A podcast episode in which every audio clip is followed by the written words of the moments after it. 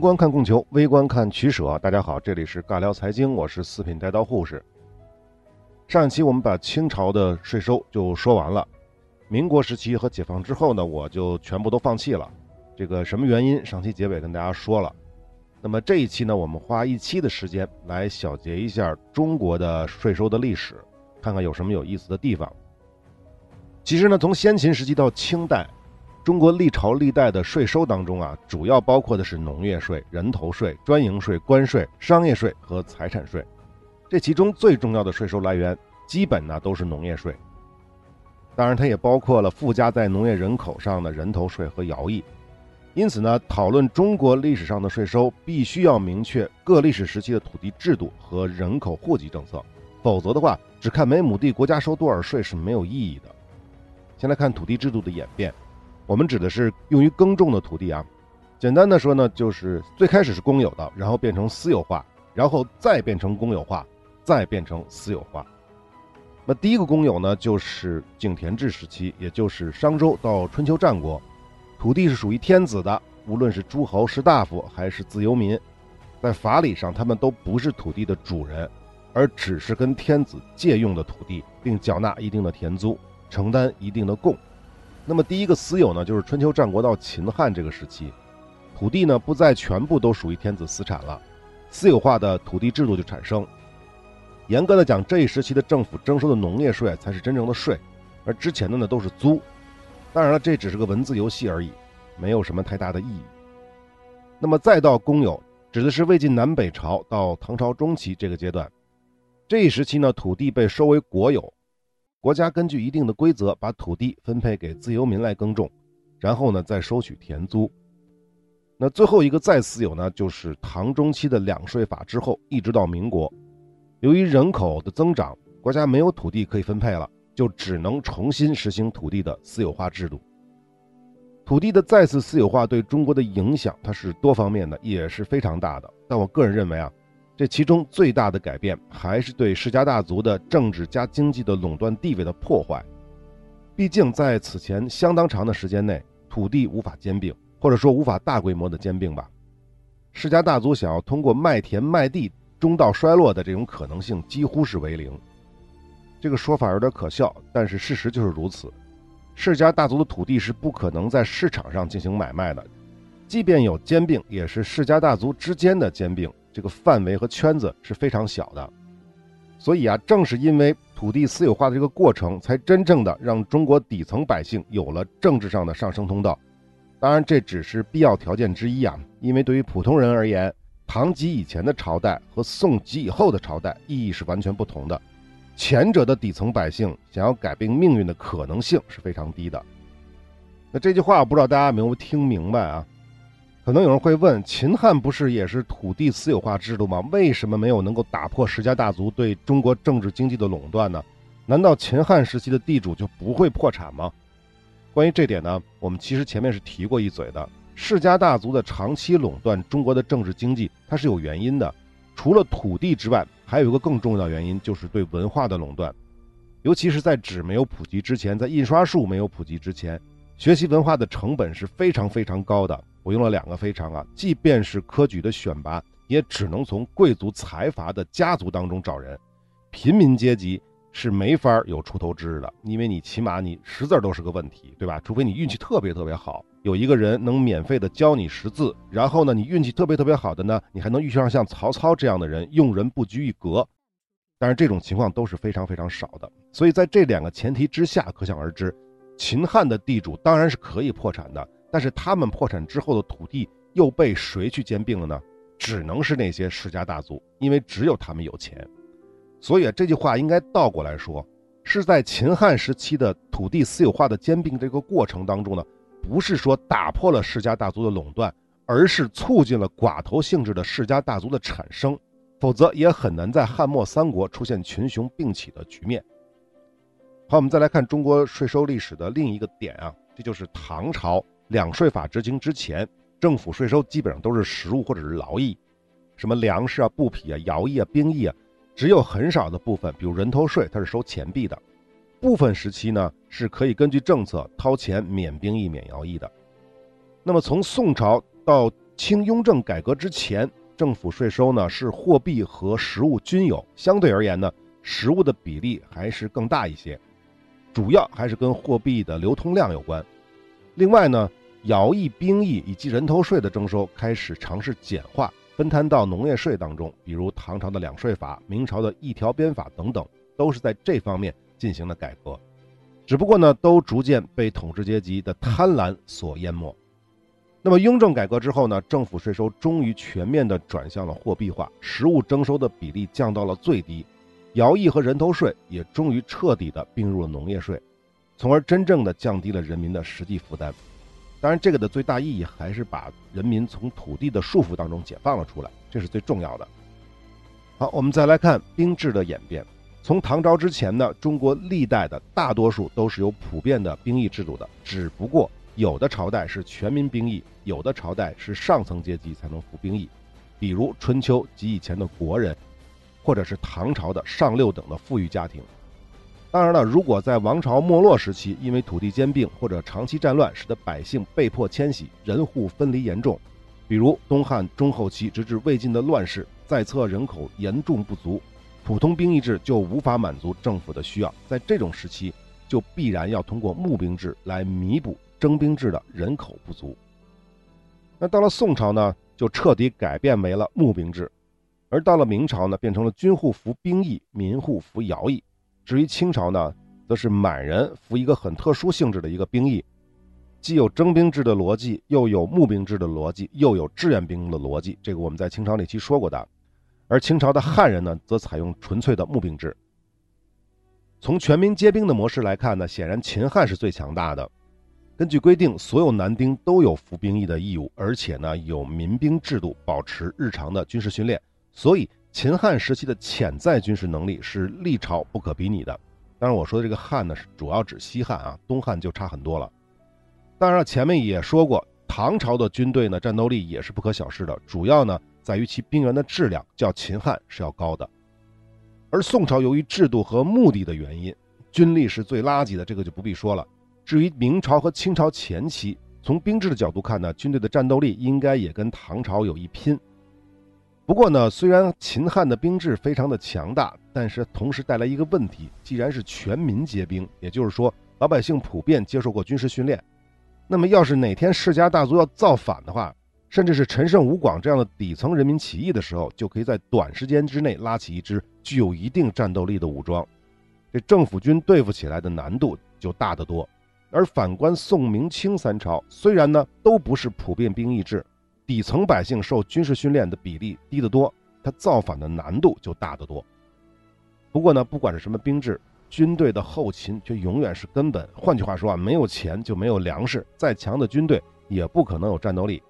因此呢，历代王朝的末期所遇到的窘境几乎都是相同的。啊，这是兵制，我们再来说徭役。那么徭役不同于兵役。政府不必担心全国老百姓都会铺桥修路建长城，所以啊，中国历朝历代都有全民性质的徭役制度。一般的来说呢，最少也是成年男丁一年服役二十天，大多数呢都是一个月以上。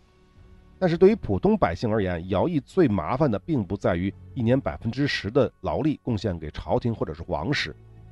最大的问题是，国家使用这部分征伐带来的劳力，并不一定，或者说大多数情况下，不是在百姓各家的家门口。皇帝老子盖园子，不能只用京城附近的百姓吧？修长城也不可能只靠长城脚下的那些居民。换句话说啊，为了给国家奉献这百分之十的时间、体力和精力，百姓还有额外负担徭役往返的时间、体力和精力，还有衣食住行，这里面的成本可就大了去了。可别忘了，一年就服一个月的徭役。要是往返就半年的话，这百姓不造反还等什么呢？所以呢，至少从汉朝开始就出台了花钱免徭役的政策。在唐、宋、明各时代，政府呢也多次将徭役合并到农业税当中征收。当然，每次折腾的结果呢就是重复征税。真正到雍正改革才废除了徭役，彻底合并进了田租。我们再来看国家税收的构成。显然啊，在明朝之前，农业税都是国家财政收入的绝对主力，基本都在百分之七八十。而第二大收入一般则是源自于盐税为主的专营税，至于其他的杂税的比例就比较少了。不过呢，中间的例外呢是宋朝，专营税排名第一，占了比百分之四十；第二是农业税，占比百分之三十；第三是商业税，占比百分之二十。宋朝的农业税呢，不仅不是第一，占比不是第一，而且主要的三个税种的差距也不是很大，再次说明了宋朝的商品经济的发达。至于清朝呢，则明显分为了两个阶段：两次鸦片战争加太平天国之前的大清，依旧是以农业税为主；而到之后呢，在农业税增长非常有限的情况下，则出现了农业税、关税、专营税、厘金各占政府收入四分之一的态势。这一点其实是跟宋朝有一点点相似的。那最后，我们来简单回顾一下历朝百姓的实际总税负率。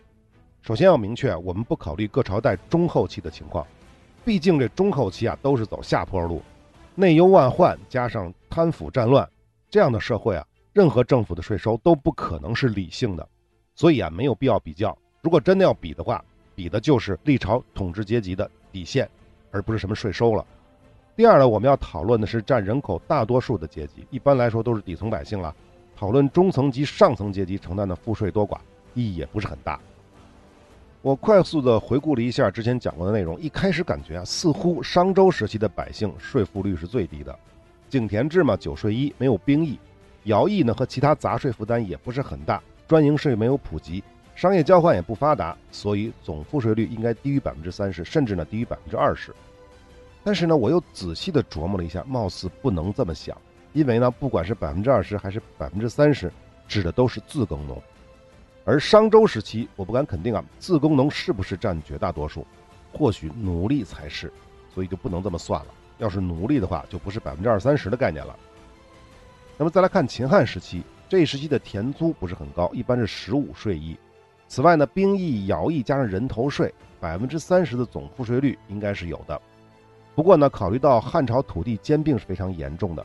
真正拥有土地的自耕农占比并不是非常高，而佃户的农业收入呢，就不是十五税一了，那百分之五十都要交给地主的。所以考虑到这个因素的话，秦汉时期的总赋税率应该在百分之四十左右。再接着就是南北朝的北魏到唐朝这个时期，就是讲均田制，在这个均田制的基础之上，农业税是十税一或者是二十税一这个水平，大部分的百姓是不需要服兵役的。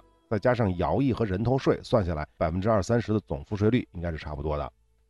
呃，到宋朝呢，宋朝的税收方面唯一的好处就是没有兵役，农业税十税一虽然不算很高，但是耗米、专营税、商业税等等底层百姓都要承担。再加上徭役，大量的土地兼并，自耕农的比例也远比不上唐朝初年，因此宋朝时期的总赋税率应该不低于百分之四十。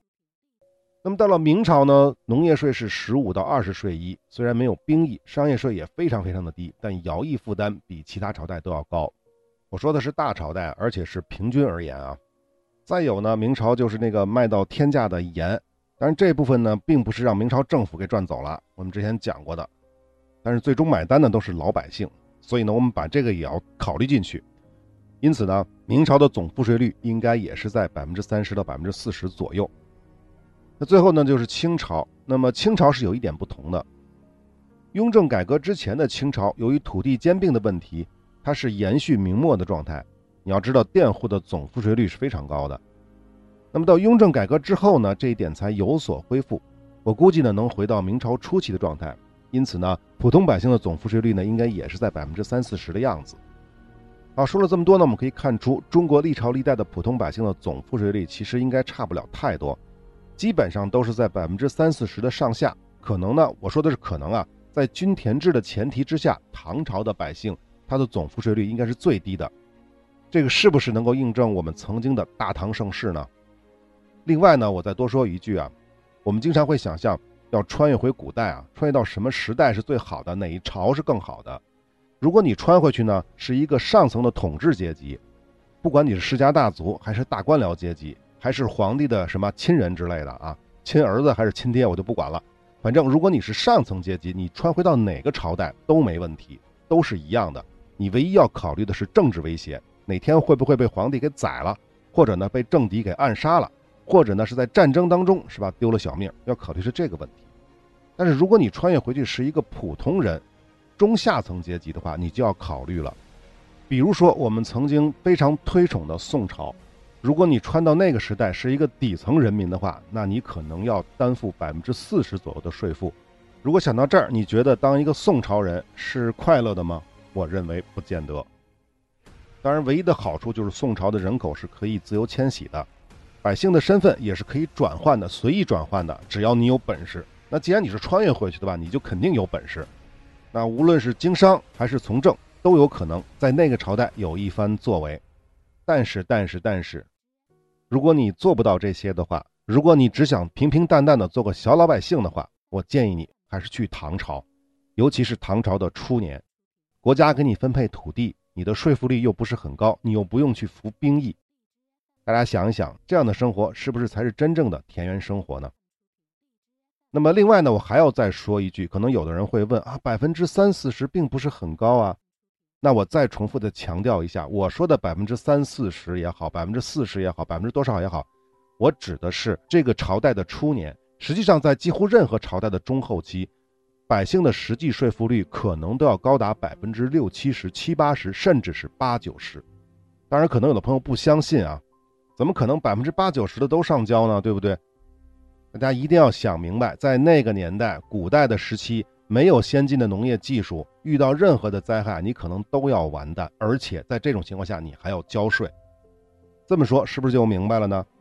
因此啊，在古代，最底层的人民吃饱饭就是很牛的一件事儿了。而大部分人的长时间的状态下是吃不饱饭的。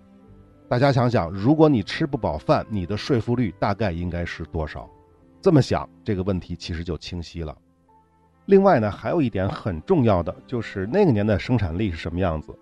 你工作一年所得到的回报有多少是用于你最基本的吃？咱们不提衣住行，咱们就说吃，对不对？就是所谓的恩格尔系数。好像我们之前的节目是说过的，假设你有百分之十的收入，现在啊你是用来吃的，就是维持你最基本的生活。那你交出去百分之五十到百分之六十的这种收入，你是可以留下来百分之三四十的，或者百分之四五十的。那这些你就可以用于干其他的事儿了，衣住行，其他的娱乐等等等等。可是，在古代就完全不一样，生产力非常的低下，你工作一年，劳作一年的收获可能只相当于现在人的十之一二。这其中的百分之四五十，你可能都要用于维持基本的生活。那剩下的百分之三四十呢，交给了国家。交税了，还能剩多少呢？可能几乎就不剩什么了。因此，拿当代社会的总赋税率跟古代相比是完全没有可比性的，因为你的收入基数是不一样的。好，这些我们就说的差不多了。我们回头再来看一下第一期我们开篇的第一期讲过的那些经济学家给税收下的那些定义当中的关键词，比如说掠夺、无偿、强制、公共费用、公共利益、公共消费。均贫富或者说是财富再分配，征税的是国王，是政府，是国家，而被征税的是人民。这些关键词大家想到了什么？显然呢，在中国税收的历史当中呢，强制无偿征税是政府、是国家、是皇帝、是国王这几条都得到了充分的体现。至于掠夺这个关键词呢，也应该没有什么争议，尤其是到了王朝的中后期。那么公共费用、公共利益、公共消费。在一定程度上呢，还是得到了体现，但是呢，不管是徭役、兵役还是税收的用途，只是一部分很有限的一部分用于了公共目的，比如维护国家安全的战争，比如修堤铺路、建长城等等。而实际上，大部分的税收、兵役、徭役什么的，都是用于皇家或者统治阶级的私欲，比如给他们盖园子、修皇陵啊，还有像明朝那样花重金在全国范围内豢养那些朱姓子孙，还有宋朝官僚阶级。甚至有些夸张的薪俸收入等等，更有以满足皇帝个人欲望为目的而发动的，并没有太大意义的战争，比如汉武帝后期对大宛的这个远征等等。至于最后一条的均贫富或者说财富再分配，则完全的扯不上关系了。为什么这么说呢？首先，既然是均贫富，肯定是有钱人交的多，穷人交的少嘛。而中国历朝的各种税赋当中呢，除了某些朝代的人头税。是有分级纳税的规则之外，几乎就看不到财富再分配的逻辑。尤其是土地被严重兼并的秦汉，还有呢就是唐末及以后，农业税的征收对于社会底层的佃户是特别不友好的，反而是出现了税率越低，对占有土地的富人越有利的这种局面。也就是说，均贫富的这个税收功能不仅没有体现，反而它是有反作用的。其次呢，就是在专营税当中，盐税一直是各朝最主要的收入来源，而盐税的征收是不能够体现均贫富的特性的。从这个角度来说呢，只有对那些富人才能消费得起的，比如什么茶呀、酒啊之类的商品征收高额专营税，才能算得上是均贫富的性质。但是显然，中国历朝这些的税率都不够高，起码他们的占比都没法跟盐税相比，这就是问题。那么至于商品流转税，一方面呢，中国大多数的朝代都是严重抑制商业的；另一方面呢，商业的税率也都不是很高，更别说对奢侈品的特别照顾了。那么最后一点也是最恶心的一点，就是税收当中的贪腐问题。不管是耗米还是火耗，或者是地方官吏以各种名目额外增加的捐贡税赋等等，在这个从下至上的漫长的税收环节当中呢，各级官员都不失时机的想扒一层皮，中饱私囊。因此啊，在各个朝代，国家的税收不仅无法实现均贫富的目的，反而成为了官员们致富的重要渠道，滋生了一批又一批的官商大富。这其中最有名的，可能就是那位乾隆时期的和珅了。和珅的财富积累达到了一个令人无法想象的境地，其家产用白银是以亿为单位来计算的，而同期大清朝的国家财政收入仅仅是千万两的水平。因此啊，综上可述，中国古代从商周到清朝，实际上也包括了民国，税收的本质依旧是在维护统治阶级的根本利益，只有非常非常有限的部分是用于公共支出，而几乎谈不上所谓的均贫富或者是财富再分配。多说一句啊，如果非要说税收的均贫富职能，在中国古代呢，唯一可能有点沾边的，这就是宋朝。当然，我们说这个宋朝肯定指的不是它的农业税啊。而是说它的商业税和专营税有那么一点点的这个意思。前面讲过，宋朝的城市化率很高，有可能超过了百分之二十。因此呢，这么大比例的城市人口啊，想跟他们征税是无法通过农业税实现的，只能通过专营税和商业税。要知道，农业税的征收呢，是官府直接从农民的口袋里掏钱出来；而专营税和商业税呢，是百姓在消费的过程当中主动给官府送钱。换句话说。宋朝的城市人口更多承担的是间接税，而不是直接税，这就使得百姓啊对国家税收并不是特别的敏感。我说的是城市百姓啊，如果你消费的少，你交税就少；可是你交税少了，国家是不会把你抓去做苦役的。而如果商品价格上涨了的话，百姓更多呢只会去抱怨商人，而不会去想到国家如何如何。那么在另一方面呢，在商业行为中征收的间接税。在某种意义上，富人、穷人是一视同仁的，不存在农业税征收过程当中的各种特权的免税和减税阶级。换个说法呢，如果你很穷，消费就少，那你相应承担的税负就少；而如果你有钱，你也不会在乎在消费过程当中的各种苛捐杂税了，就是这个道理。因此，我们会发现宋朝的税收规模是远大于前面的唐朝和后面的明清。在这个前提之下，百姓的高赋税率。也没有使其直接崩溃，反而南北宋维系了三百多年，是秦之后第二长寿的朝代。那么回头再来看宋朝比唐或者是明清多出来那两三倍的税收是从哪儿来的呢？显然不是从最底层的农民嘴里抠出来的。宋朝的农业税收入其实跟唐或者是明清差不太多，多出来的部分在哪儿啊？就是专营税和商业税，尤其是商业税。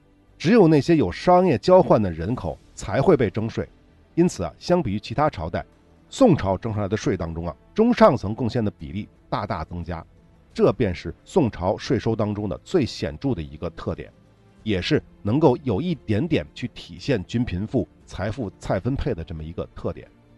当然了，这种模式除了宋朝呢，一定程度上也适用于清朝的末年的城市经济，也就是说，城市经济发展到一定程度的时候才适用。当然，明朝后半程也具备这个特点，但是明朝政府并没有重视商业税的征收，原因前面讲过，我们就不赘述了。好，我们就说这么多了啊！大家是不是注意到了？严格的讲，中国古代甚至是近代时期的税收根本就谈不上所谓的先进，几乎都是一以贯之的为统治阶级服务的。那么问题到底出在哪儿了呢？要讨论这个题呢，我们就得先回去看一看西方历史的税收，比较一下东西方的税收有哪些异同。好，中国的历史上的税收这部分我们就完结了啊。那那从下期开始呢，我们来说说西方世界的他们的历史上的税收。当然不能全说了，我们挑几个重要的、有意思的来说。好，我们下期接着聊，再见。